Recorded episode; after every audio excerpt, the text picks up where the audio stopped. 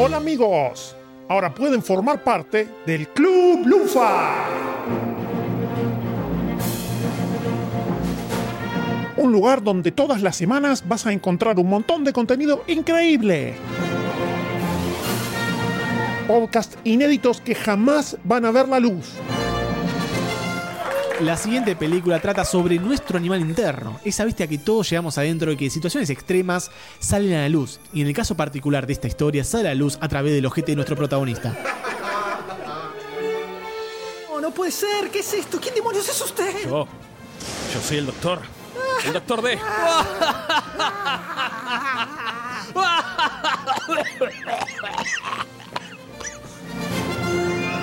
Todo el backstage de los episodios.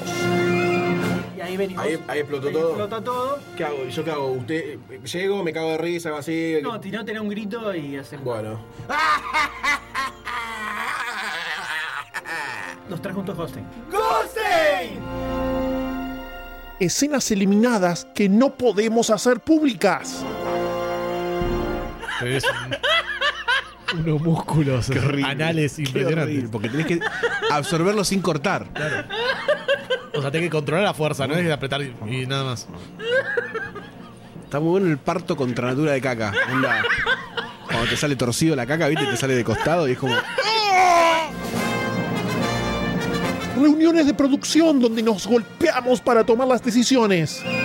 Menchi. Pará, boludo, un poco, la c de la lora. Chichi. Está larga. Anotá. Lee el final como locutor y pegado final normal. Uh, vos que mandar una CB. Dale, hijo de p. Y muchas, muchas cosas más.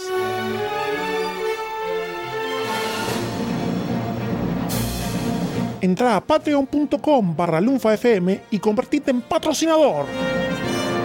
No solo vas a experimentar un montón de magia podcastera, sino que además vas a estar colaborando para que sigamos creciendo y mejorando esto que amamos hacer. Y entra a lunfa.fm para conocer todo, todo lo que vas a encontrar. Unite ya al Club Lunfa.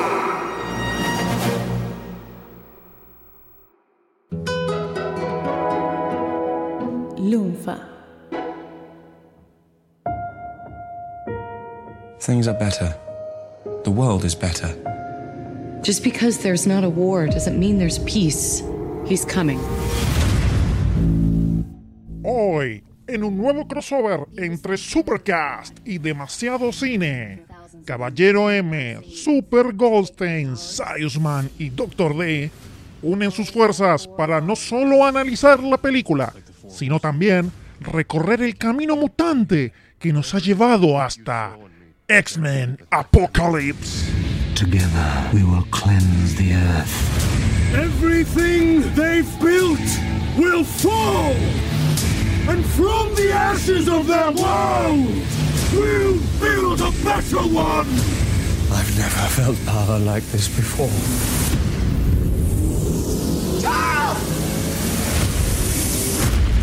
They took him. Raven, the world needs the X-Men. Pleno 2000, una época nefasta para Argentina lleno de cacerolas, hambre, corrupción y helicópteros.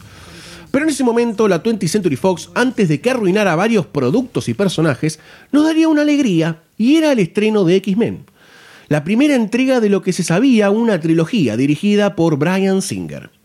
Oh sí, cómo nos alegramos, saltamos por los aires pensando en ver a todos los personajes que leíamos en cómics o veíamos por Magic Kids. ¡Qué emoción, qué emoción! Doctor Sayus, Doctor D, se estrenó. Magia, magia. Se estrenó. Vamos como locos. Uf, fue un éxito rotundo. Todos cantábamos al ritmo de Magneto se la come, Wolverine se la da, extasiados. Impresionante cuando vi esa primera escena donde aparece época pre-internet, donde nada se liqueaba, no había ninguna cosa rara. Esa primera escena de Hugh Jackman en el bar, donde lentamente sale una de las cuchillas Sí. de su mano.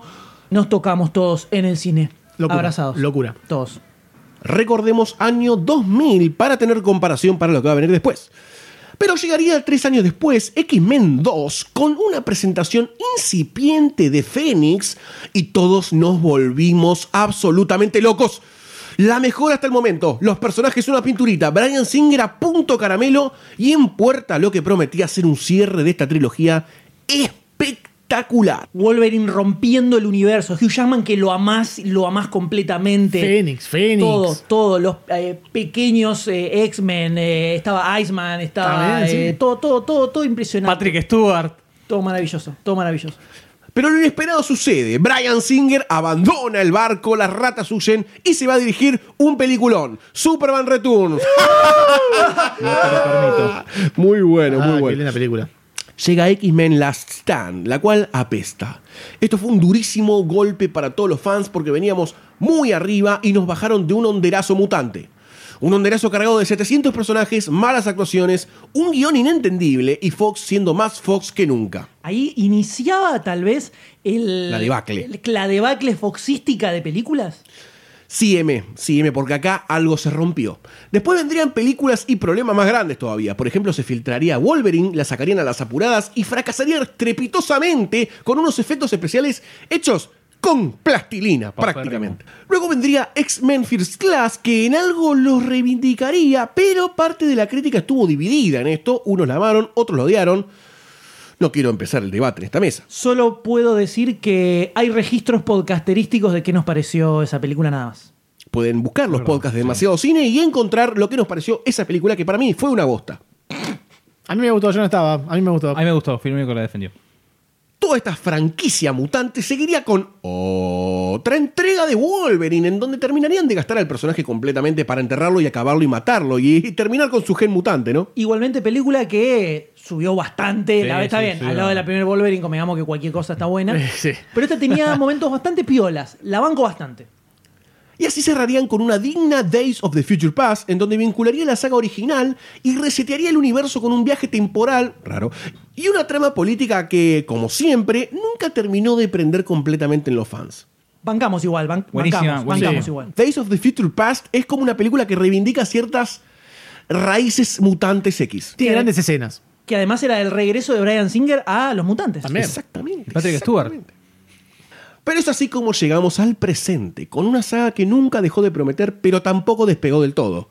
Debates eternos entre si debían o no usar trajes de spandex coloridos, sobre si la trama principal de la división humano-mutante está o no bien hecha, si está bien adaptado el cómic, si los actores están bien, si el director y los guionistas le pifiaron, si Fox es todo lo malo detrás de la saga de mutantes y más, y más, más interrogantes que desataron en la saga de X-Men el apocalipsis. I've been called many things over many lifetimes. Ra, Krishna, Yahweh. Ever since the world found out about mutants, there have been secret societies who see them as some kind of second coming or sign of God. They believe that tens of thousands of years ago, an ancient being was born, the world's first. Mutant. You are all my children. And you're lost. Because you follow blind leaders. But I am here now. I'm here for you. Apocalipsis, Doctor D. Apocalipsis. El fin de El los fin. tiempos. El fin.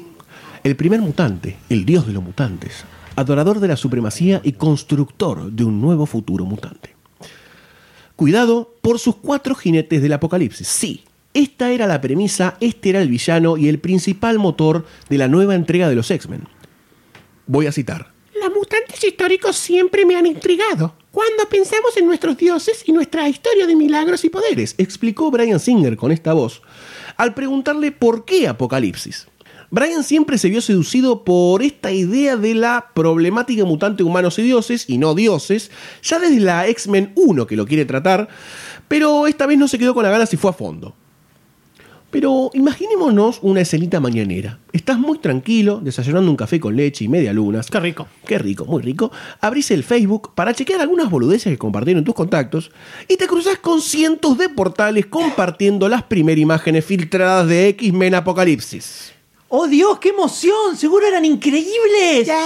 Solo de pensar ver a Apocalipsis en carne y hueso en una película, en este mundo en el que estamos, donde Marvel saca un montón impresionante. Sí, M. Sí, Sayus, sí, Doctor D. Lo abrís esperando a ese apocalipsis. El de los cartoons, el omnipotente, todopoderoso. Gigante, gigante. El que tenía una espalda del tamaño de la cancha del Barcelona. Ese apocalipsis.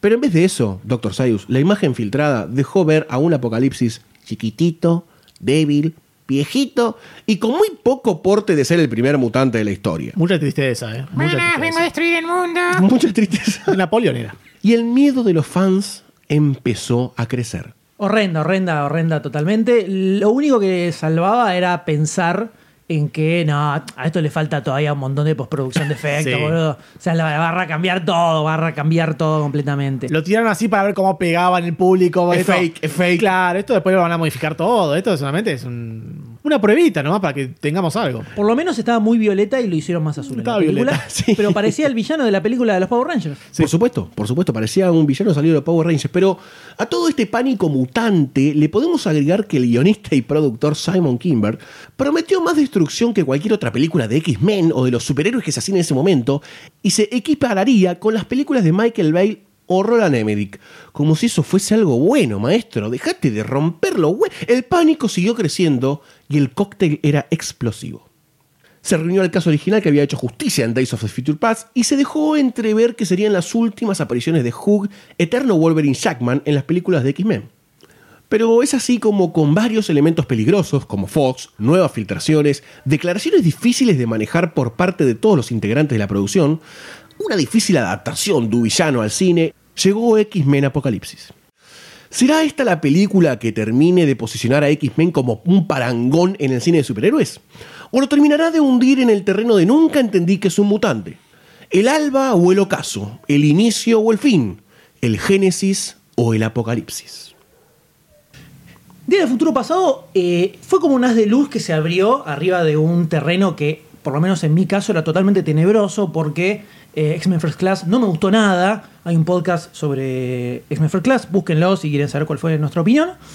Salvo, obviamente, por eh, Michael, ¿no? Que te salva cualquier cosa. Entonces, Baboso. como no están todas las escenas, no salva la película completa, pero salva un par. Un par, un par la salva bastante bien. Día del futuro pasó, me gustó bastante, tenía una historia, una historia bastante interesante, garpaba mucho el hecho de que no estuviera eh, centrado en la actualidad, sino que fuera en los 70. El giro que tenía eh, con el tiempo, además todo lo que sucedía en el futuro estaba muy bueno también. Y el hecho de que unieran las dos timelines en uno solo, eh, me parecía genial. Y cuando aparece esa famosa escena post créditos donde se lo ve a Enza ahí arriba cual profeta hablándole a la gente, todos dijimos, ¡wow! Viste, nos pusimos todo loco, imagínate, vimos Día del Futuro Pasado, funcando bastante bien. Apocalipsis, ya está. Es un gol. Todo es un gol, no puede fallar, no puede fallar. Bueno. Eh, La cara de M se acaba de transformar, parece que tiene un caría No. de paríaco. No me pareció horrible la película ni a palos. Empecemos por ahí.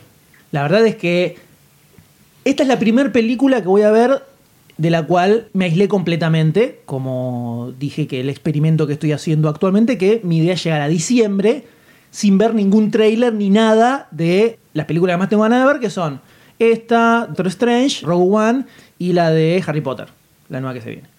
No estoy viendo ningún tráiler, ninguna imagen, nada, absolutamente nada de Rogue One, no sé ni qué actores hay. Y tenemos un podcast de cine. Exactamente. Es la nueva religión del M. Esa, esa nada más. Después el, resto me da lo mismo, sí, los trailers, todo, si capaz está buena, no miro más nada. Aparte, Entonces, esta película fui completamente virgen a verla y tuve unas cuantas sorpresas que me garparon una bocha porque no sabía que eran cosas que iban a suceder. O sea que desde ese lugar me funcionó bastante bien. Encontré muchas cosas que me gustaron de la película, pero que me hacen pensar que se necesita empezar todo de cero y focalizar en otras cosas eh, que se ven atisbos en esta. Lo principal que me, que me cayó mal es el hecho de arrastrar una continuidad infinita desde hace 8 mil millones de años. Eh, por más que en la última película se supone que hubo una especie de reboot y las cosas no, no suceden igual de lo que vimos en las otras películas, siguen metiendo cositas como que lo, lo terminan anclando a eso, a las primeras de los X-Men. Eso ya está, basta, ya se terminó. Pero además, eh, esta película es muy rara como está hecha. No tiene el mismo nivel de tensión ni de emoción que se ve en Día del Futuro Pasado. Parece que es un director genérico que la hizo y no Singer. Y hay algunos personajes que no están funcionando ni a palos, que lo vamos a ver más adelante en la parte con spoiler. Pero no me pareció tan horrenda como empezó a decirse que era una cosa horrenda y, y vomitiva, e imposible de ver. Ni a palos, ni a palos. La disfruté más que X-Men First Class, por, por ejemplo, que probablemente sea una eh, injuria absoluta para muchos. La disfruté mucho más que, que First Class. Pero sí hay un problema principal que es que el apocalipsis de esta película no es el apocalipsis que todos queríamos ver. Ese creo que es el gran problema que le generó la película a quienes la fueron a ver. Y ya que tocaste ese punto, antes de que yo entre al tema ese sobre Apocalipsis puntualmente, ya que ustedes saben sobre los cómics de X-Men, el cartoon de X-Men, el Apocalipsis ese, ¿es similar al Apocalipsis de los cómics? Es una adaptación bastante, bastante buena del apocalipsis de los cómics. Perfecto. Eh, sobre todo de toda la primera aparición de Apocalipsis, que es un personaje que se creó para la serie X Factor, donde era una serie paralela a la de los X-Men, donde se suponía que estaba la formación original de los X-Men.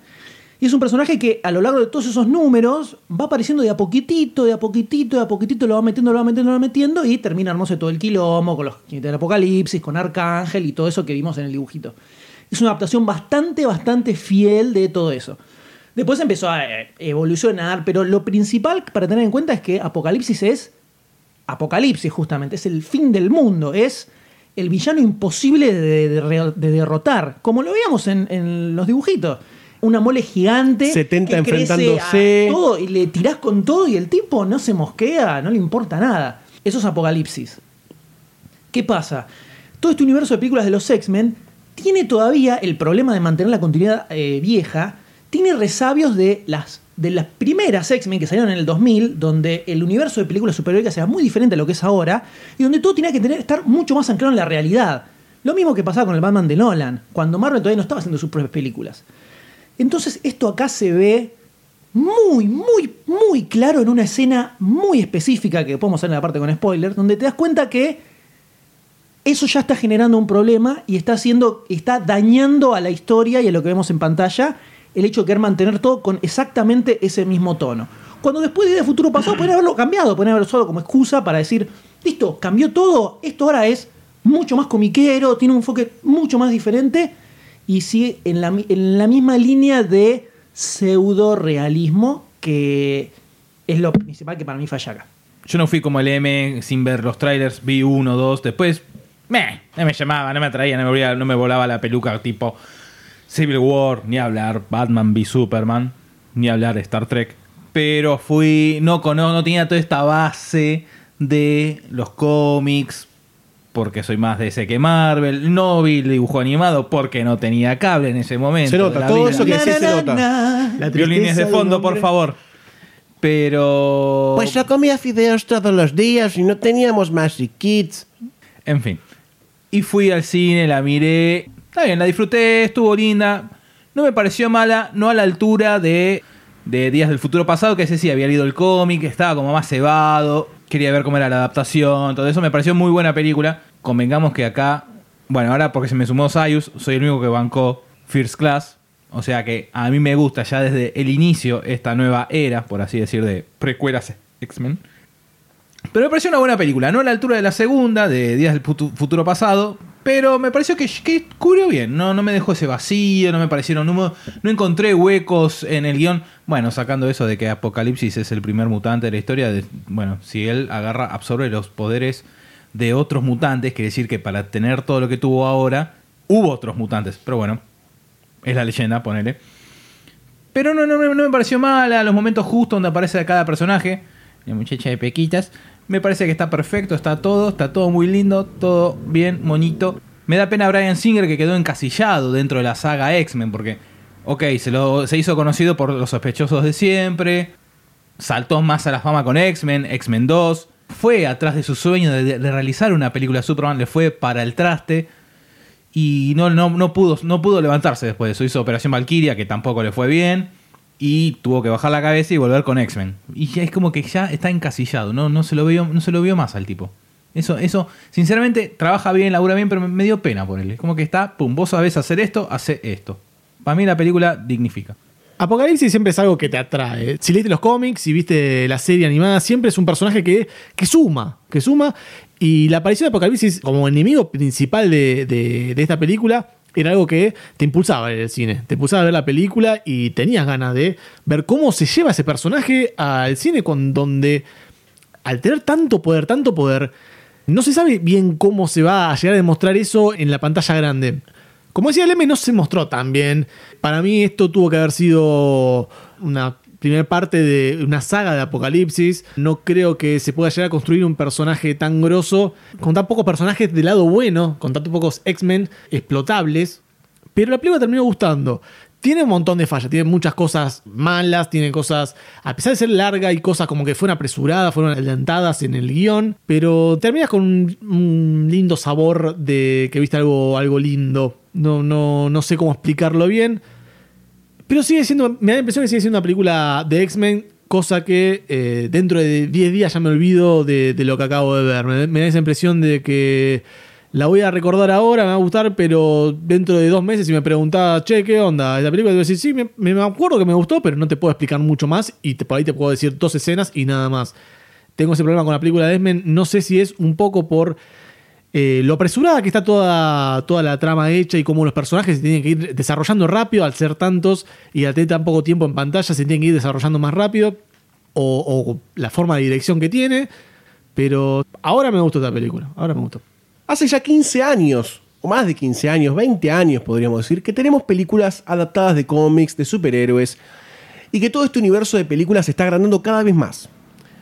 Con esa base, y habiendo tenido dos películas de superhéroes, tres películas de superhéroes que la precedieron a esta en el año, Deadpool, Batman vs. Superman y Civil War, no puedo ser condescendiente con esta película y no puedo no destruirla completamente. Porque a mí me pasó algo muy extraño cuando vi esta película, que me parece algo, un, un ejercicio, en la arquitectura, voy a poner un ejemplo medio extraño, pero quiero explicarlo. Uh, para la arquitectura. El- dormir. En la arquitectura, cuando... eh, yo no digo eso cuando... Ah, sí, te lo digo cuando hablas de Star Trek todo el tiempo, así que está Todo el bien. tiempo, decís. En la arquitectura, cuando vos querés recomponer y forzar una situación, se dice que algo es muy formal, que de batifondo no lo tiene eh, representado en la teoría que quiere ejemplificar la obra, entonces se recompone de una forma formal. Está, pero no lo es. Es como una repostería, por decirlo de alguna forma.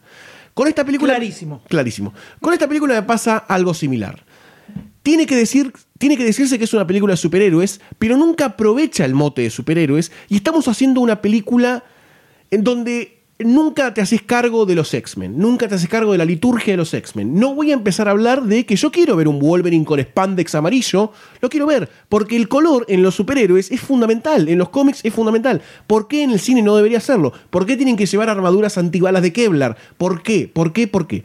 Y esta película lleva todo ese concepto de no entender el mundo de superhéroes que parece una película hecha en los 2000 con efectos especiales. Ciertos mutantes hacen ciertas cosas que son explicadas en la película con diálogos de los actores para poder fundamentarlas. Y eso es porque las cosas no tienen sentido. No tienen sentido ni desde la perspectiva del realismo ni desde la perspectiva del superhéroe. No tiene sentido, ningún sentido. Y por otro lado, me pasa que esta película fue como muy obvia. Fue completamente obvia. En ningún momento quiso plantear algo, una subtrama que te interesara. Cada vez que pasaba algo aparecía Jean explicándolo. No, Cíclope, sos un pelotudo, escúchame. Entraste, ¡ja! no dispara. ¡ah! ja, ja! Todo muy boludo. Fue todo muy boludo.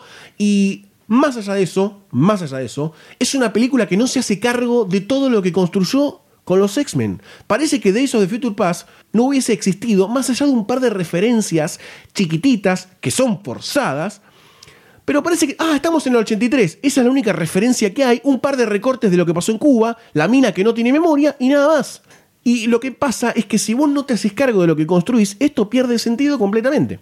Y esta, esta película termina siendo un Origins otra vez de Cíclope, de Wolverine, del Fénix, de Jean, de Charles Javier que se queda pelado, Apocalipsis. Volvemos a introducir a Tormenta, eh, otro origen. Yo entiendo que Days of the Future Past fue una suerte de reboot, pero si no nos empezamos a hacer cargo de que el cine de superhéroes está cooptando una gran plaza de, de cine, de salas y de producción, tenemos que empezar a exigirle un poco más en lo que es lo sólido que tiene que ser el guion, eh, la filmación, porque pareciera ser que no toma como ejemplo esta película ninguna de todas las otras que pasaron. No toma como ejemplo a Deadpool, no toma como ejemplo a Batman vs. Superman, no toma ejemplo a Civil War, no toma ejemplo de nada de lo que pasó en Marvel. Igual son, estás nombrando todas películas contemporáneas a- Por supuesto. al estreno. No, no, no. Cuando estaban haciendo esta película no, no existían todavía. Marvel.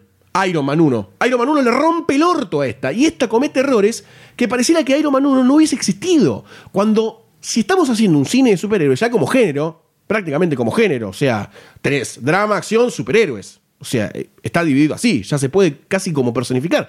Hay una, una cuestión que me rompió muchísimo los huevos, que es, por ejemplo, las escenas de acción son casi contemplativas, eje horizontal, la composición nunca es dinámica de las escenas de acción, siempre es, ay, Magneto con el metal, andate a la puta que te parió, hace un poquitito, metele un poquito de magia, Avengers 1, ya pasaron tres años de Avengers 1 y hay un montón de películas en el medio en donde esa composición dinámica de lucha de muchos superhéroes, como pasa acá en casi toda la película, existe. Si la hace Joe Whedon ahí, ¿por qué no podés? No te digo copiarte, pero te digo, hay un ejercicio de dinámica entre varios superhéroes peleando. ¿Cuántos tuviste hoy? ¿15 superhéroes tuviste? ¿15 X-Men? En los cartoons está bien hecho. ¿Por qué vos no lo puedes hacer en una película?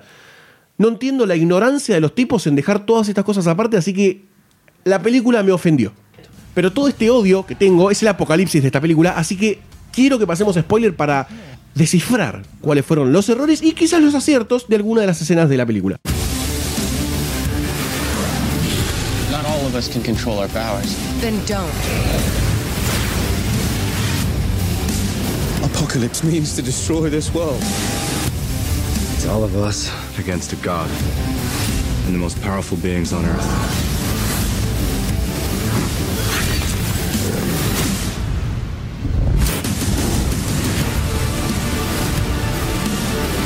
Forget everything you think you know. None of that You're not students anymore. We'll take everything from them. You're X-Men.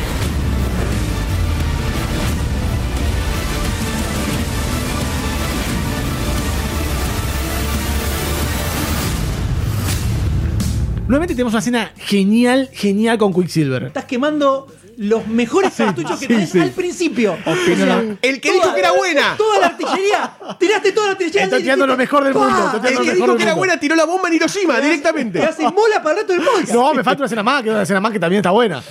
La voy a dejar para después. Hay dos, hay dos. Para cuando ataque de vuelta a Goldstein. La ira de Goldstein. Quicksilver es una escena, una escena genial, espectacular. Muy buena, es muy buena. muy buena. No sé si está un poco eh, overpower el personaje. No sé si tiene como. Está bien, no importa. No importa, yo creo, Exagerado. que, yo creo que es en un- el, el único personaje que entienden Sí. la, la exageración del superpoder. Sos rápido, sos mega rápido, listo, hacé todo lo que vos quieras, lo podés hacer, listo, olvídate de la realidad. No, y, lo más, y lo más loco es que eso justamente, el enfoque súper comiquero que tiene ese personaje, porque es como más relajado, se caga risa, en esta película desentona con el resto. Mal, sí. Súper zarpado. ¿Sabes que sí? Queda ¿Sabes re, que sí? re descolgada la escena. Cuando tiene charlas con, con Mystique, boludo, es como que es muy raro la, la diferencia de personalidades que tiene. Mystique está en el Che Guevara, en el Che Guevara de los mutantes, onda. Vamos a poner a todos los montoneros y los militares, los vamos a matar a todos. Mirá cómo me disfrazo de Videla. La escena está espectacular, me gustó muchísimo. Como así vos, desentona con todo lo demás. Desentona con todo lo demás. Pero el personaje también se mantiene a lo largo de la película eh, muy copado, ¿no? Es, es el que- personaje que más me gustó, me parece. Sí, igual, lo mismo que pasó en Día del Futuro Pasado. Pero en el futuro pasado tenía una participación más corta. Era como que aparecía en esa escena de cuando estaban liberando a Magneto. Y aparecía dos segundos más y cortaba, desaparecía. Hay coro chapa y de- por eso le dieron esta escena que Sí, duró obviamente. cinco minutos. Sí, sí, obviamente. Funciona bien porque te sorprende. No, yo no esperaba ni a palos que apareciera ahí. Cuando se pudrió todo, Exacto. decías, bueno, ahora se viene la super mega explosión o algo así. Y de repente ves que se frena todo y aparece el pibe y te sorprende bocha. Con Que- la música que. Claro, que la se carga, eh, la- la- es una abejita que queda congelada y ahí decís, ah, listo, acá está, parece Quicksilver. Muy buena. Eh, la, la escena, la, verdaderamente me parece que está muy, muy bien armada. Sinceramente me había olvidado ya de Quicksilver. Y estaba. Cuando apareció la abejita volando en cámara, dije, ¿qué pasó acá? Está Xavier eh, parando el tiempo. ¿Viste cómo hace él? Como que te va todo en. Y me, me- me sorprendió, me sorprendió la aparición porque me lo había olvidado completamente. Algo malo que me pareció de Quicksilver es al final, cuando Apocalypse lo, lo planta, lo atrapa ahí a la, a la tierra. Lo planta, muy bueno. Ok, le rompe una pierna. Ok. Pero, flaco, vibrás, corres rápido.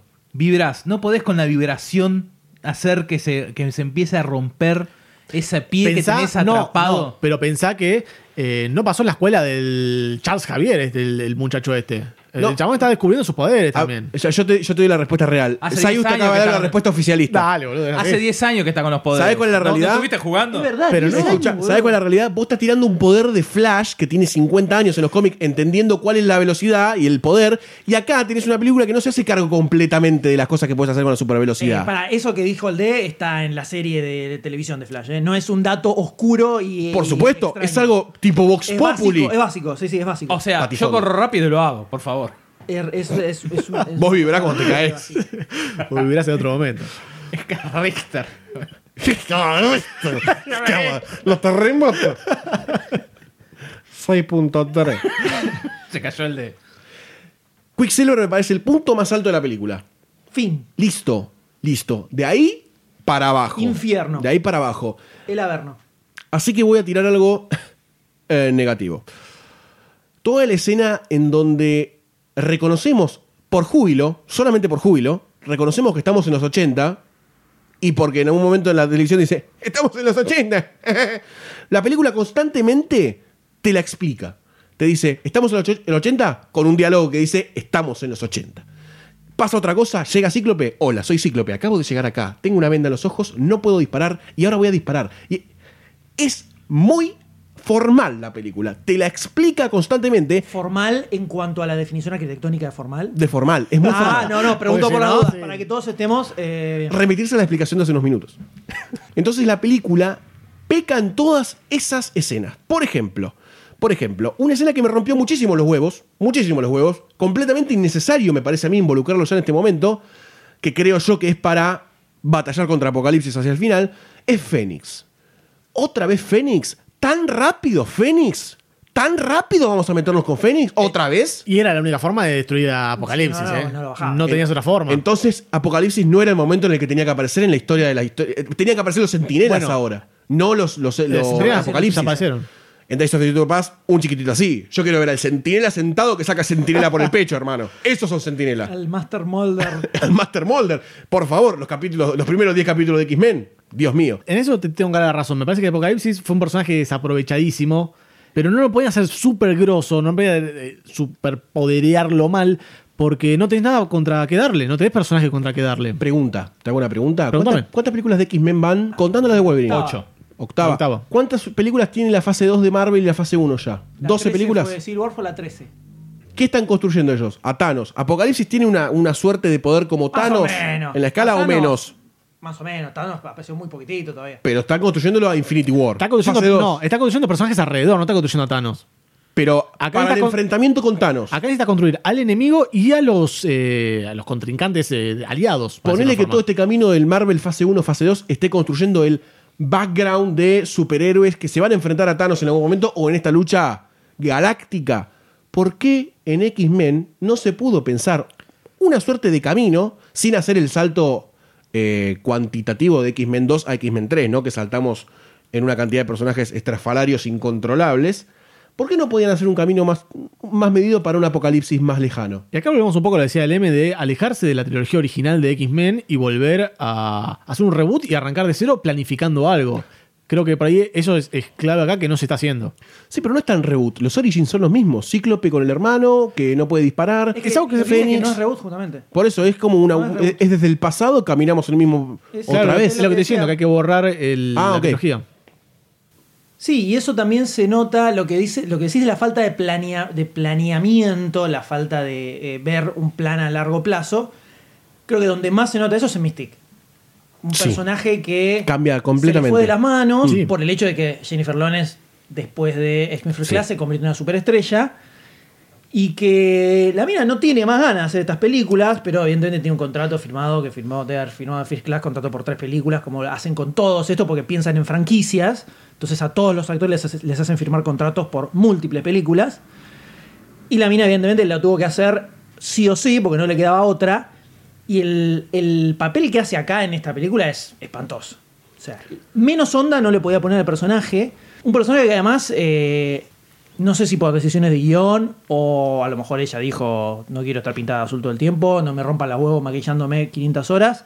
Está, casi toda la película está con, con Jennifer Lawrence. Con cara de Jennifer Lawrence. Mostrando piel. Perdón, eh, en las otras películas la pintaban. Acá ya ella dijo que es traje. Lo único pintado es la cara. Ya no es todo. Antes estaba desnuda, pintada. Ahora es todo traje. Grande dato X-meniano. Pero no es eh, eh, Mystique la que vemos, sino que es eh, Jennifer Lawrence, básicamente. Muy poca onda le ponen, Sí. un personaje que no aporta nada, eh, muy tristón todo. El personaje me, me trae mucha reminiscencia a lo que es el personaje que hace en Juego del Hambre. eh, Sí, Katniss. bueno, acá está re Katniss. Está igual, o sea, en, en lo que representa el personaje Sí, claro, es en lo que muy igual, personaje, sí. muy igual. Sí, además debería ser un héroe super revolucionario mutante. Cuando no te transmite eso ni siquiera en la escena en donde rescata a Nightcrawler, no te transmite absolutamente nada de líder revolucionario mutante. Faltaron un par de escenas de, de- de- de liberación por ahí, para llamarlo de una forma. Es que la película, a ver, en una película se resuelve la aparición de Apocalipsis y la muerte de Apocalipsis. Con todo lo que representa eso en los cómics, en los cartoons, en el ideario popular de los, de lo- de- de los seguidores de X-Men. ¿Cómo puedes destruir a un personaje que en la serie animada, no sé si murió, no creo que no muere en la serie animada, No. sino que lo, lo encarcelan y lo expulsan al espacio? ¿Cómo puedes matar a un personaje así de una? Entiendo que es por la revelación del Fénix. Cosa No, que me rompe los huevos, porque el Fénix ya lo vimos. No, yo creo que se puede hacer. Que hayan elegido a Fénix, que era lo único, lo único que tenían. Yo creo que lo puedes hacer y creo el problema que puede llegar a tener la película no es ese. No es que, que lo maten a huevos, porque de hecho Apocalipsis tiene momentos bastante piolas. Hay una escena que para mí es la mejor escena de toda la película, que es la de los, la de los, los cohetes. Sí. que es la mejor escena de Apocalipsis. Los mandan Sí. todos Mm. al espacio, donde verdaderamente te da esa sens- sensación de escala del poder que tiene Apocalipsis y de lo que quiere hacer en el planeta. Porque ves los cohetes que están saliendo todos al mismo tiempo al espacio y te muestran a los, los milicos Sin saber qué hacer. ¿no? Que te los muestran. Explicando la situación. Explicándote- acaban de disparar todos los misiles. Claro.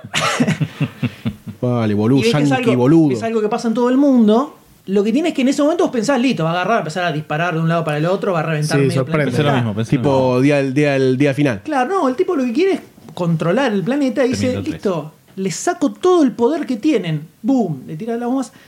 Me pareció una idea inteligente y, la, y es el momento mejor armado en la película, me parece. Pero que es, funcionó muy bien. pero es una la idea aislada. que tiene. Es una idea aislada, es una escena aislada No, como la de pero que- Quicksilver. Pero me refiero a esto de construir a Apocalipsis.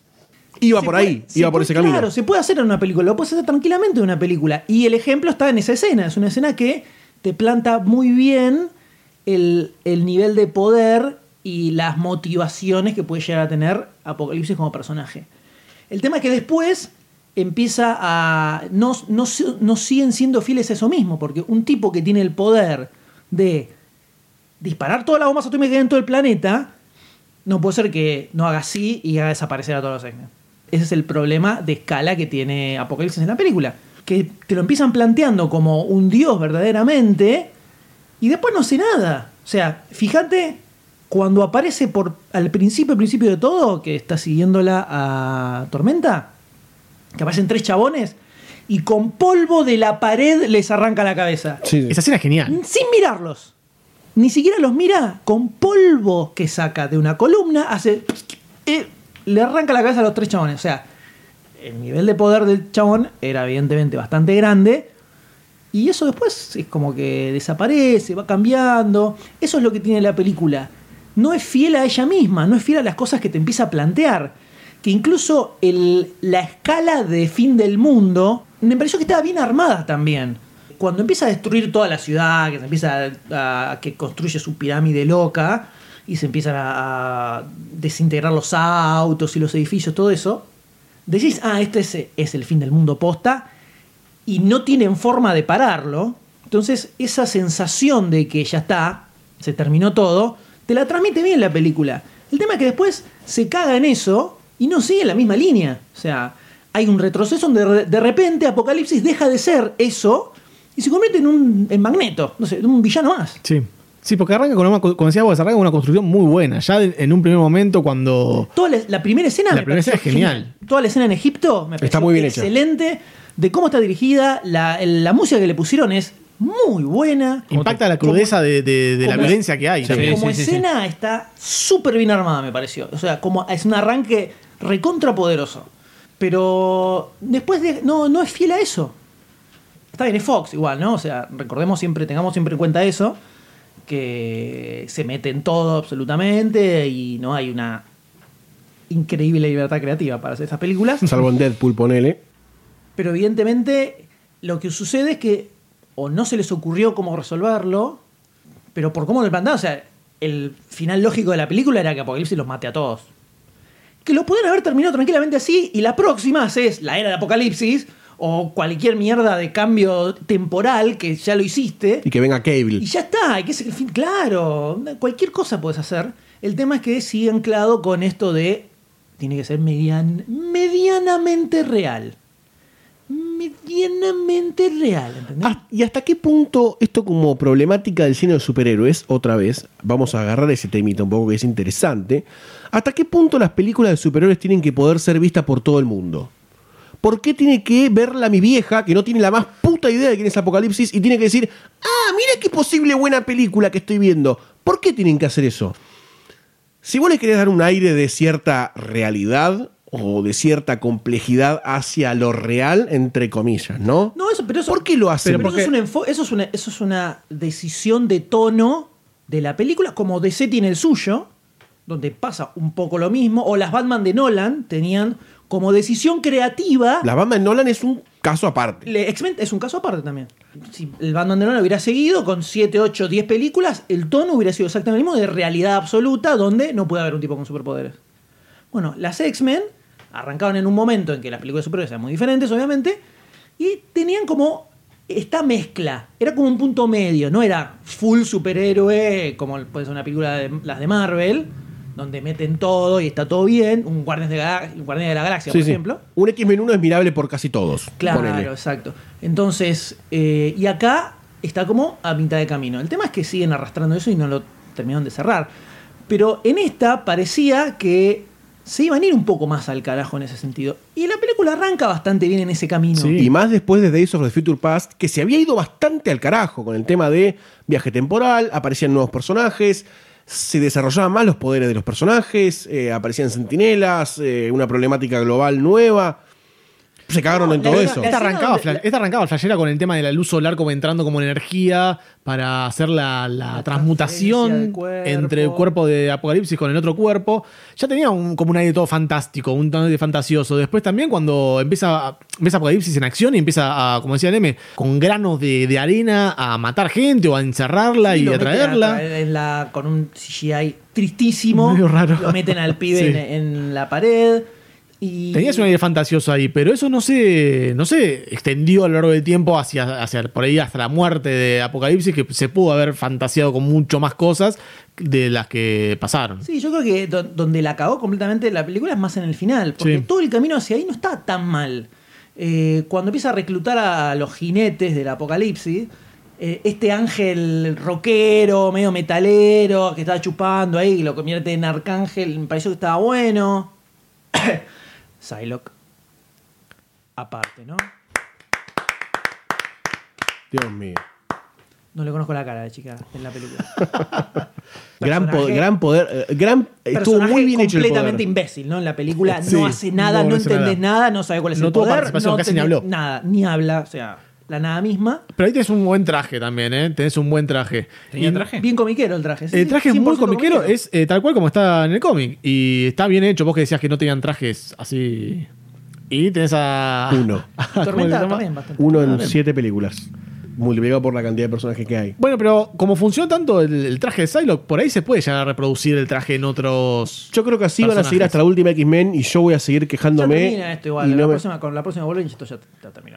Pero incluso creo que tiene momentos que funcionan muy bien. Todo lo que es mutantes adolescentes, para mí es la posta en X-Men y es en lo que deberían focalizar de Pero acá. nunca se trató en esta película. Acá hay las. Serán 15 minutos en toda la película, que es la interacción que hay entre Jean, eh, Nightcrawler y Cíclope. Es ínfima.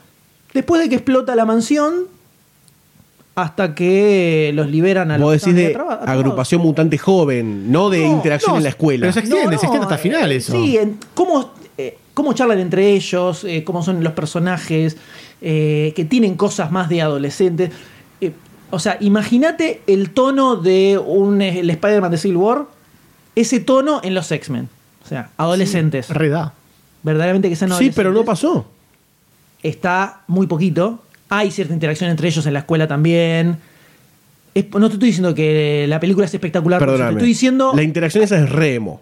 Onda Fénix, Eh. ay, yo incendié a todo el mundo.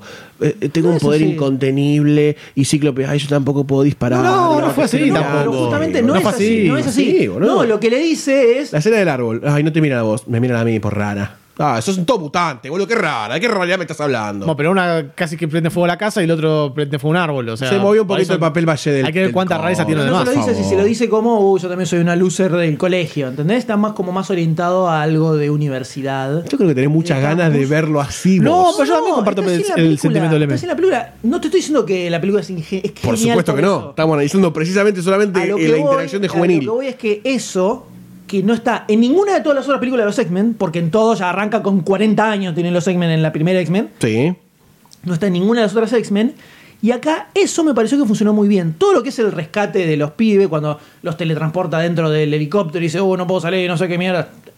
Eso de la electricidad es una Una zaraza, no importa, un argumento. No le importa. Pero como dice, vamos para acá, no saben por dónde entrar, tratando de buscar algo, ven que oh, acá hay un coso encerrado, lo sacan, dice, oh no, liberamos Se Batman, todo, descontrolar. hicimos". Esa boludeces para mí funcionó, funcionó bien. Son cinco minutos de película. Tigues con toda la furia. Creo que tendrían que rebotear todo y hacerlo más con esa onda. A eso iba. Dudo, A eso iba. dudo que encaren por ahí con el final de esta película, con la gang X-Men armada entrenando para combatir a los No sentinelas. sé, no sé, porque como ya queda armada, eh, eh, armados estos X-Men adolescentes, Sí, se pueden meter. Podrían. Para la inclusión de más personajes se pueden meter así a adolescentes también. Ya eh, está la la escuela armada. El grupo este, como decías vos, de, de X-Men eh, guerreros armados también, porque hasta ese momento no había X-Men guerreros.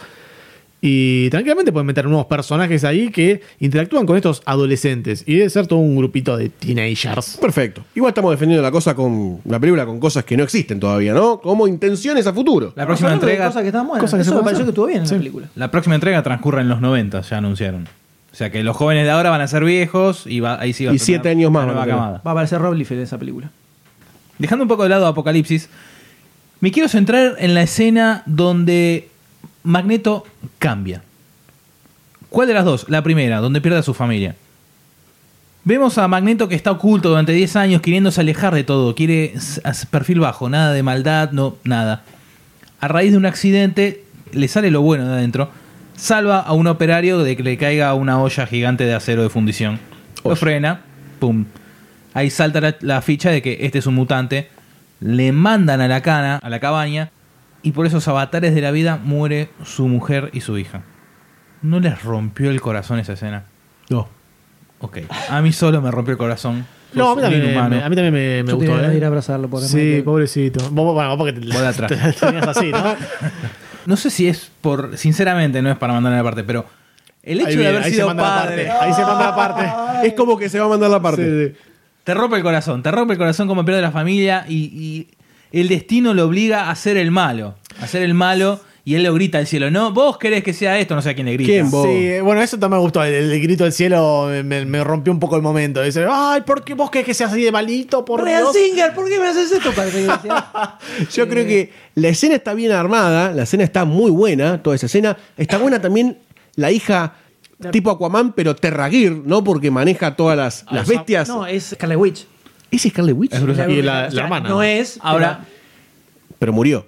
Los hijos de Magneto en el cómic son Es Scarlet Witch y Quicksilver. la bruja escarlata en este tenía otro nombre completamente distinto. No le dicen Wanda, le dicen Nina. Nada. Tiene un poder loco que no explican y la matan y ya fue. ahora nota cuando matan a, a la hija Nina, a Scarlet Witch, que hay como un, un acuerdo tácito entre, entre el universo Avenger y el universo X-Men, ¿no? Porque en los Avengers matan a Quicksilver y dejan vivo a Bruja Escarlata. Y en el universo de X-Men matan a la Bruja Escarlata y dejan vivo a Quicksilver. Hay como, hay como un acuerdo ahí en el aire, ¿no? No. No sé si se dieron No, cuenta. yo creo que no. Acuerdo. cómo, cómo ata hilos en el aire el de. Impresionante. Junta impresionante. situaciones. Yo creo que la escena está muy bien armada, está muy linda armada, pero a mí ya me hinchó un poco los huevos Magneto que no sabe qué hacer de su vida. Es bueno, es malo, es bueno, es malo otra vez. ¿Dónde va a estar otra vez el, el rebirth del Magneto que quiere fusionar a los mutantes en su nueva nación? ¿Dónde está ese Magneto? Porque ahora volvió a ser buenito. La película terminó con. ¡Ah, mismo. Charles! ¡Nos vemos en el Papi Fútbol! Pero pará, no va a ser el magneto de la primera trilogía, ¿eh? No me importa que Magneto sea. Hasta ahora hubo tres cambios, tres tortilleos de Magneto. Bueno. En X-Men First Class, malo. En Days of the Future Past, bueno. Otra vez, al final de Future Past, malísimo. Otra vez, bueno. Y ahora malo otra vez. Y después bueno, Y después bueno. y después bueno. Siete veces cambió. Dejá de tortillear, boludo.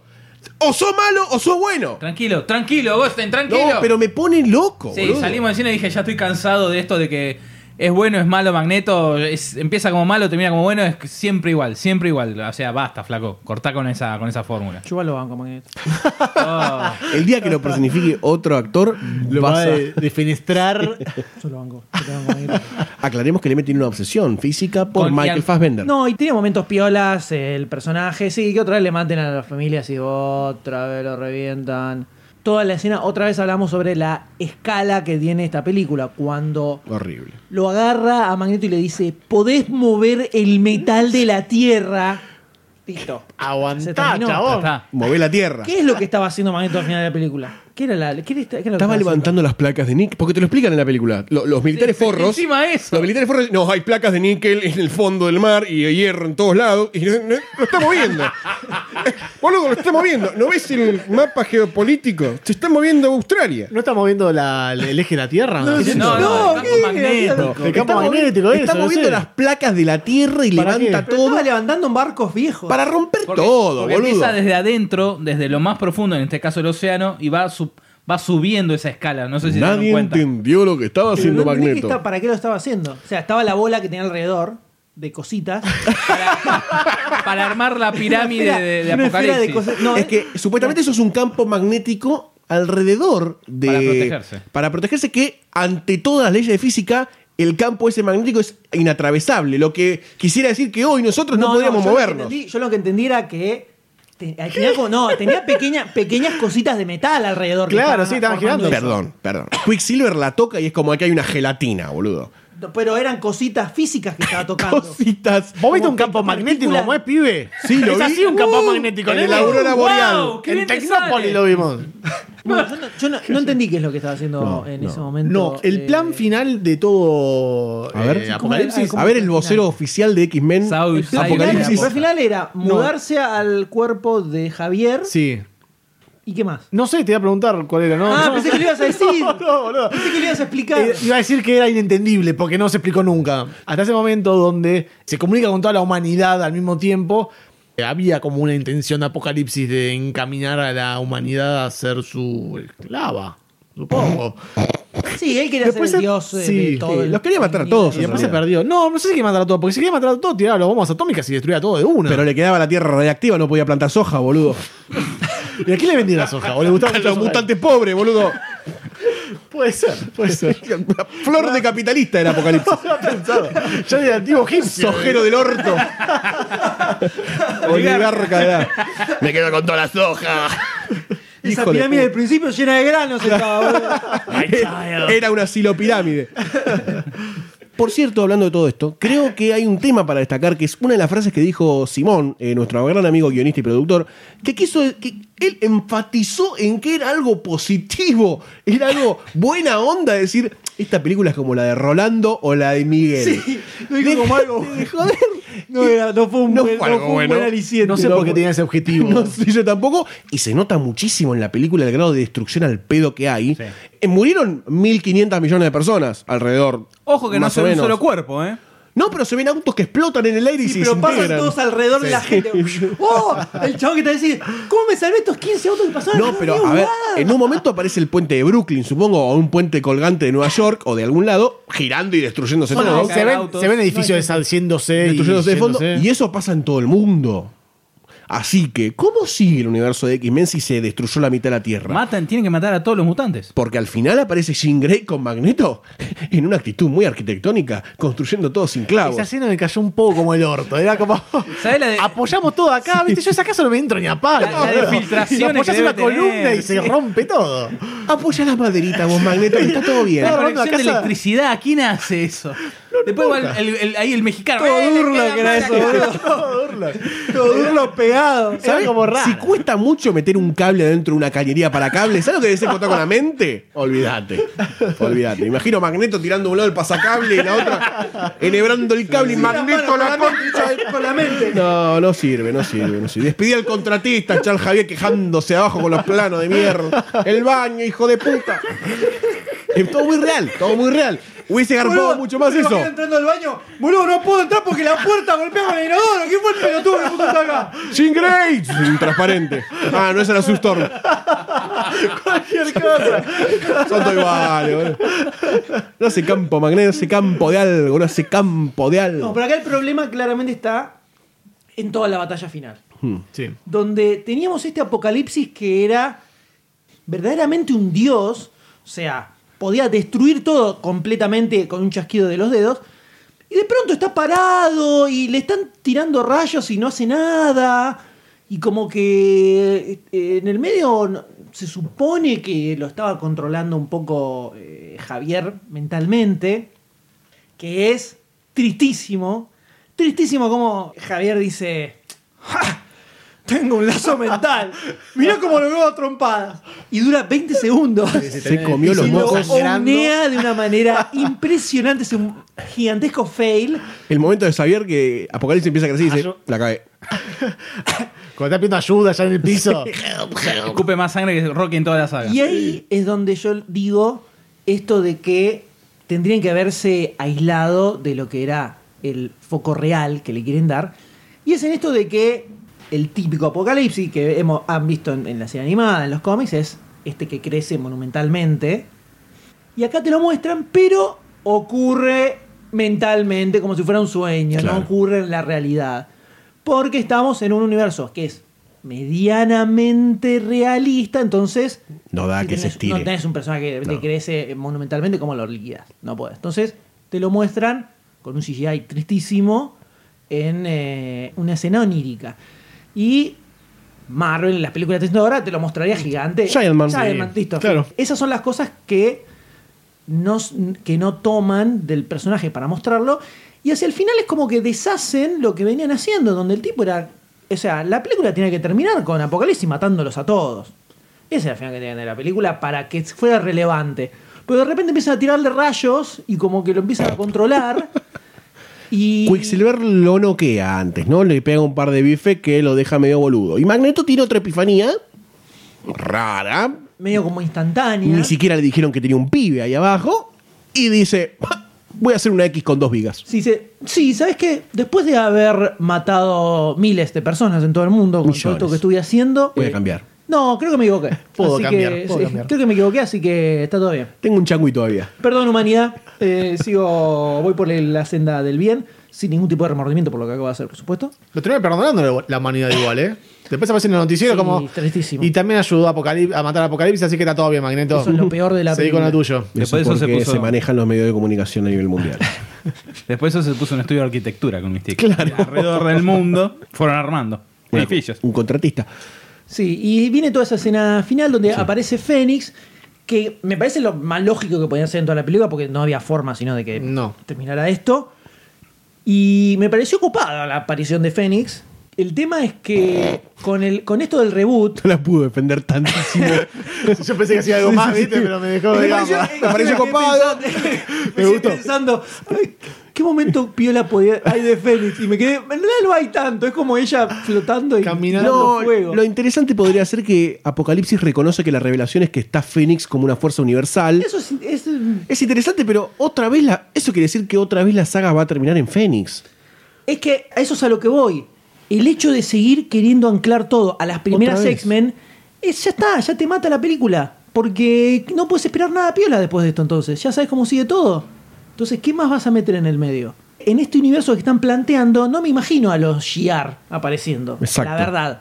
No, no, no lo veo funcionando eso. Y no lo van a hacer. Además, no lo harían. Entonces, desde ese lugar de donde no me cierra Mm. Y donde creo que creo que se comieron los mocos al final. muchísimo. Y toda la, la pelea es, in- es imbécil. Toda la pelea Sí. entre, eh, no entre, Entre los, nadie. los jinetes del apocalipsis, los peores jinetes del apocalipsis del mundo. Son los jinetes del Pocalipsis. Arcángel Ah. estritísimo. Arcángel, ¿qué Arcángel Porque tenía tristísimo. la otra que hacía armas con, con eh, Psylocke que hacía armas así re locas. Tenías a la otra que controlaba el tiempo, controlaba los vientos, tormentas. Y después a Arcángel que podía volar. No, se supone que tira, tira cuchillas. eh, Con la- eh, las plumas son la- cuchillas. Pero, Pero no, él- lo, usi- no lo usa en, No en lo toda la batalla. Pero Vuela medio, nada medio más. choto. En esta escena es en donde se ve lo que yo hablaba al principio de no entender el género de cine de superhéroes, porque la batalla fue uno contra uno a cada tanto, con escenas muy estáticas, en ningún momento fue dinámica la acción, Hay sino un que par era horribles. Hay un salto cuando De le va a bestia. tirar el auto. No, cuando Bestia le tira el auto. y lo devuelve. Sí, lo devuelve, que le va a caer a Tormenta. Y aparece Psylocke que da una vuelta y lo corta con la espada. Esa escena es paupérrima como está armada. Horrible. Todo eso se repite. Magneto cuando tiene que hacer algo, primer plano a Magneto, centrado en el medio, ¡pum! Tira las vigas. Es todo como muy... No es divertida la acción. No es divertida la acción, no es adrenalínica. No tuvo tanta acción tampoco la película, ¿eh? No tuvo, Tuvo una tantas acción peleas. chota durante toda la película. Ese fue el error. No es que hubo momentos de acción muy cortitos, como podrían ser lo de Mystique y Ángel al rescatarlo de la jaula, hasta llegar hasta el final en donde explotara todo. Cuando explotó todo, explotó todo a medias, más o menos, salvo la Tierra, pero no, no nunca hubo una mega escena, escena de acción. No. Creo que no entienden el ritmo de las películas de superhéroes todavía. Mismo la interacción de Wolverine, eh, la aparición de Wolverine en la película tampoco fue tan rimbombante, para decirlo de alguna forma. No, Eh, empezó a cruzar por el pasillo cagando a palos a todos y nada ahí, más. Ahí, en esa escena, es donde yo te digo, acá no se nota que está Brian Singer dirigiendo. Porque Brian Singer ya hizo una escena de Wolverine escapando, brillante, que está en X-Men 2, Sí. metida en flashbacks, oscura, sangrienta, que te duele lo que le están haciendo. Y acá, cuando yo no sabía que aparecía Hugh Jackman en la película, como dije, me aislé absolutamente, entonces fue una muy grata sorpresa que de repente pusieran eso. Pero la verdad es que cuando sale adentro de la caja con todas las cosas colgando, que vos lo lees en Arma X y es increíble, acá parecía un boludo. Con el coso ese parecía que estaba con un Oculus Rift pedorro, una beta que no funcionaba. Esa escena era para hacerla como en una película de terror. O sea, la forma correcta de hacer esa escena era agarrar cualquier slasher, cualquier película así, agarrar Carpenter, fíjate cómo el tipo te hace una escena donde hay un asesino que va matando gente. Esa era la forma en la que tenés que hacer esa escena. Y es él corriendo así, como. eh, Sí, sacudiendo las garras. Sacudiendo ga- las garras y.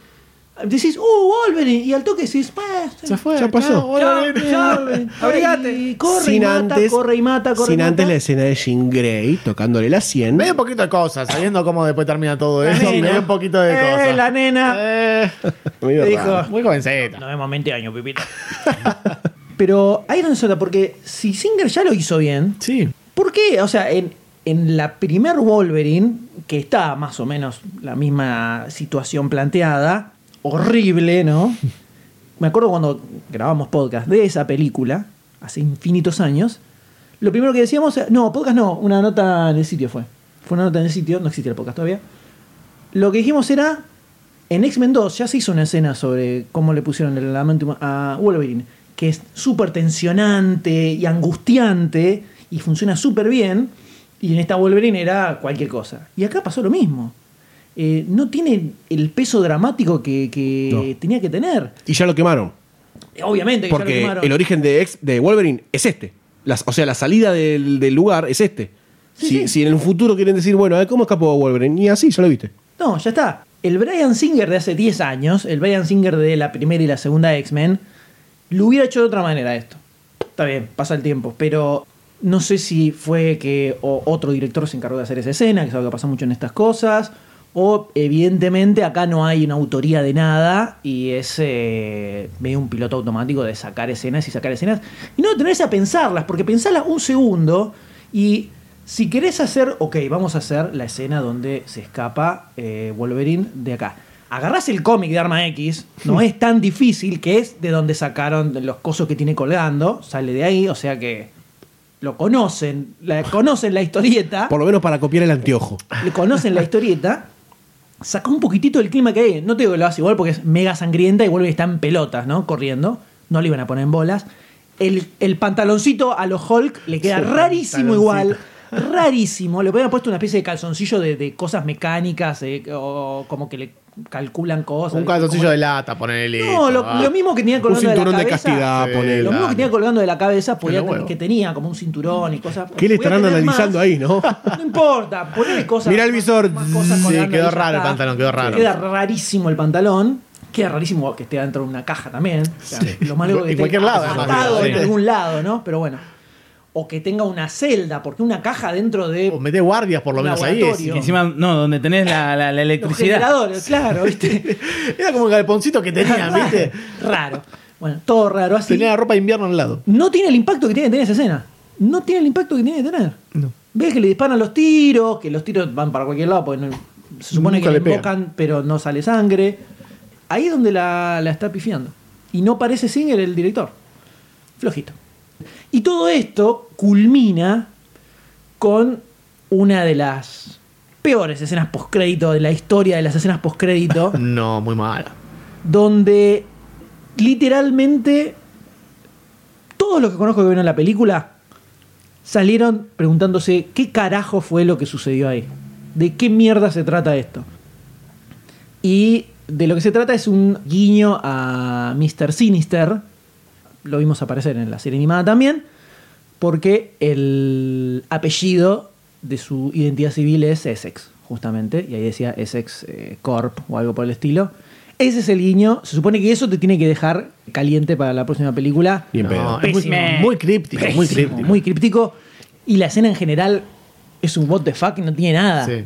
Además, pensar a, a Siniestro en este contexto, la verdad que no tengo ganas de ver otro apocalipsis choto. Quizás antes de Apocalipsis hubiera estado bien. Yo creo que sí, pero Y podría haber sido un setup para Apocalipsis. Podría haber sido un gran Claro, setup. Algo loco de que Sinistro quiera revivir a Apocalipsis, no sé, una cosa así. Y ahí se empezaban a empezar a. Sí, pero no pasó. Y se no empezaban a diagramar, a diagramar bandos más grandes. Como pasa en, en la serie animada, que cuando van a la isla de Siniestro, tenés un 10 contra 10 que se la rebanca. Claro. Y acá no va a pasar. Y con Siniestro no va a pasar. Y, y- y basta de X-Men. Ya no, yo no tengo más fe. No quiero ver ninguna película más de X-Men. Solamente las voy a ver si hay un 97% de gente que me dice que está buenísima. Porque no, no quiero saber más nada con X-Men. Me, me- me la siguen bajando y bajando y bajando eternamente. Había una premisa que podía llegar a funcionar. El gran, gran error creo que fue la caracterización de Apocalipsis, o sea, el diseño del personaje es muy choto, extremadamente choto. Está Oscar Isaac atrás de ese personaje, que Tremendo. brilló eh, como Poe Dameron en la película de Star Wars. Estuvo en Ex Máquina también. Y acá, cualquiera, podía ser todo hecho en CGI. y era lo mismo. Apocalipsis susurra todo el tiempo su plan maléfico y me chupa un huevo. Parece como un ancianito con un disfraz. No es apocalipsis. O sea, apocalipsis es casi medio robótico. eh, ¿Qué sé yo? Sacar las pupilas, aunque sea, y que se vea un poco más loco. Sí, no te genera impacto visual el No, personaje. ¿Sabes qué? No te genera omnipotencia, no te genera sensación de terror, que es lo que te generaba el apocalipsis en los cartoons. Cuando vos lo veías pelear contra 7 X-Men, 8 X-Men, 10 X-Men, decías, ya fue, mueren todos ahora. es indetenible. Pero no es tan difícil lograr eso. O sea, No. subir el tamaño un poco y ya está. Ya te genera una situación media rara de, de compararlo con un humano normal. no era agregarle tantas cosas. Se veía bien cuando tenía el sobre todo que recorría Egipto o la ciudad que sea, el Cairo creo que era, que, te- que tenía como un porte un poco más oscuro y, y un poco más grande, pero cuando se lo sacó era, un- era el Pami Wildon. Porque todavía no tenía el poder de regeneramiento. De. Todavía no tenía el poder de la mierda, sí.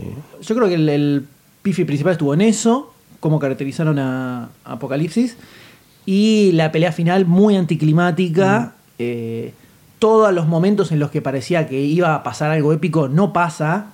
El mejor ejemplo es cuando Javier se mete en la mente de Apocalipsis. Dura tres piñas y Apocalipsis lo convierte en su bitch instantáneamente. Además, yo me acuerdo de una escena en donde él se mete en la cabeza de un Shiar, si no me equivoco, y él es un gladiador gigante con una espada. Podían bardearla. Estás en la mente de. Estás en la mente. Vos no tenés, o sea, tenés el control de lo que pasa y podés imaginarte cualquier cosa, como un sueño prácticamente.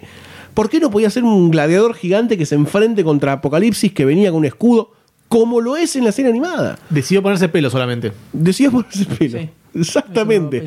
Dijo, vuélvanme la calva, como el doctor. Eh, creo que la pifiaron un poco al final. Igual no salí puteando del cine como Goldstein. No la pasé mal durante la película. Es un poco más de cierta desazón. De. "Ps, podría haber estado mucho más zarpado este apocalipsis. Yo iba con esas ganas. Yo iba con esas ganas de encontrarme algo que me rompiera el marote. No, la realidad es que ninguno, ninguno esperábamos que nos rompiera la marote esta película por después de lo que se había visto. Seamos honestos. De que se había visto en dónde. Después ¿En de las imágenes que habían aparecido, Ah. nadie esperaba que se iba, nadie iba esperando encontrarse con una película que le huele la mente. O sí. También X-Men ya no te genera eso. Entonces está mal. No te genera ya la, la sensación de, de- la necesidad de tener que ver la película. No es como pasaba con Civil War o pasó con, con Batman, ejemplo de este año, Batman v Superman. No te, no te genera necesidad de verla, X-Men. Pero por- también porque es la saga más antigua hasta ahora. Van 16 años. qué tiene que ver que sea la Entonces saga como más que te, ya te lleva un cansancio. Civil War, tenés 8. razón. Tenés 8. Es, ah, es una novedad. Batman vs Superman. Ah, es una novedad. Esto como que ya lo tenés hace más de 15 años adentro. Pero O tampoco, sea, te- tampoco tenés ninguna que te vuelva la cabeza. ¿De X-Men? Sí. Yo creo que pasa más por el por el sentido de, de que no generó nada como franquicia de película ni como película Claro. individual, más allá de algunos atisbos de, de, buena, de buenas intenciones. X-Men no terminó de, capila- de capitalizar lo que está pasando con el cine de superhéroes, repito. No, no se puede llevar adelante, no se puede llevar adelante esta idea. Es necesario ver a Wolverine con spandex amarillo. Es necesario ver a Jean Grey con un casquito, con un orificio y que le salgan ondas vitales de ahí. Es necesario a Charles Javier con una silla de rueda amarilla. No, Son bastante Sí, puntillosos. y que- flotando. no creo que Pero- eso solo, eh, y flotando. la película. y flotando. Es necesario ver a los sentinelas gigantes, es necesario ver a Row, que no puede tocar a nadie, no como en la primera, no como en la primera. Se va ¿Cómo? a violentar. Tuvo eso. Estuvo, sí, pero bien, bien, bien, bien. Yo quiero que absorba poderes y que dispare para todos lados. Es hora de bardearla, chicos. Ya está. El cine ya creció, ya maduró. Rompamos todo. Rompamos todo.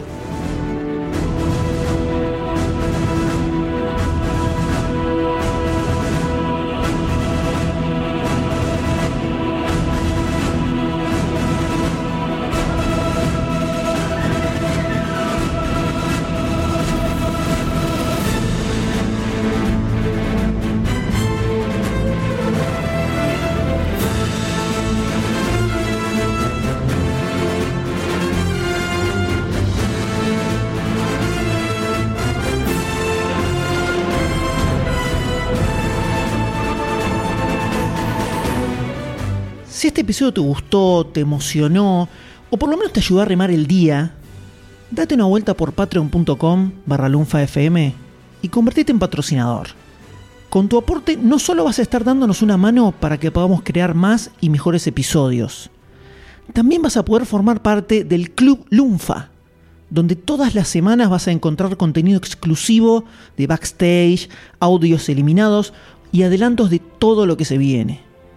Y la próxima vez que escuches uno de nuestros podcasts, vas a saber que vos sos parte de que eso sea una realidad.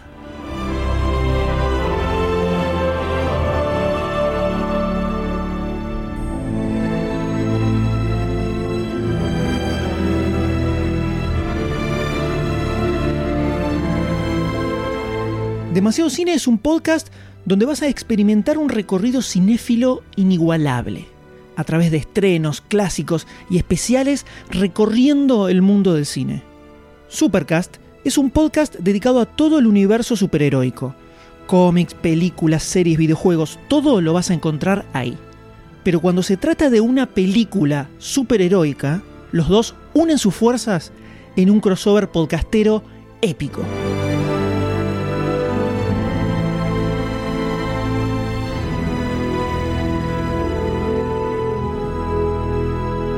Si querés evitar perderte algún episodio y arrepentirte el resto de tu vida, suscríbete a Demasiado Cine y Supercast en iTunes, iVoox o en tu aplicación de podcast favorita.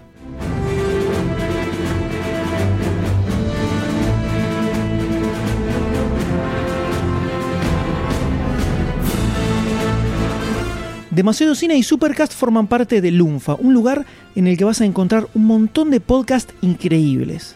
Podés escucharlos entrando a lunfa.fm. Y entérate de todos los nuevos lanzamientos buscando Lunfa FM en Instagram, Twitter y Facebook.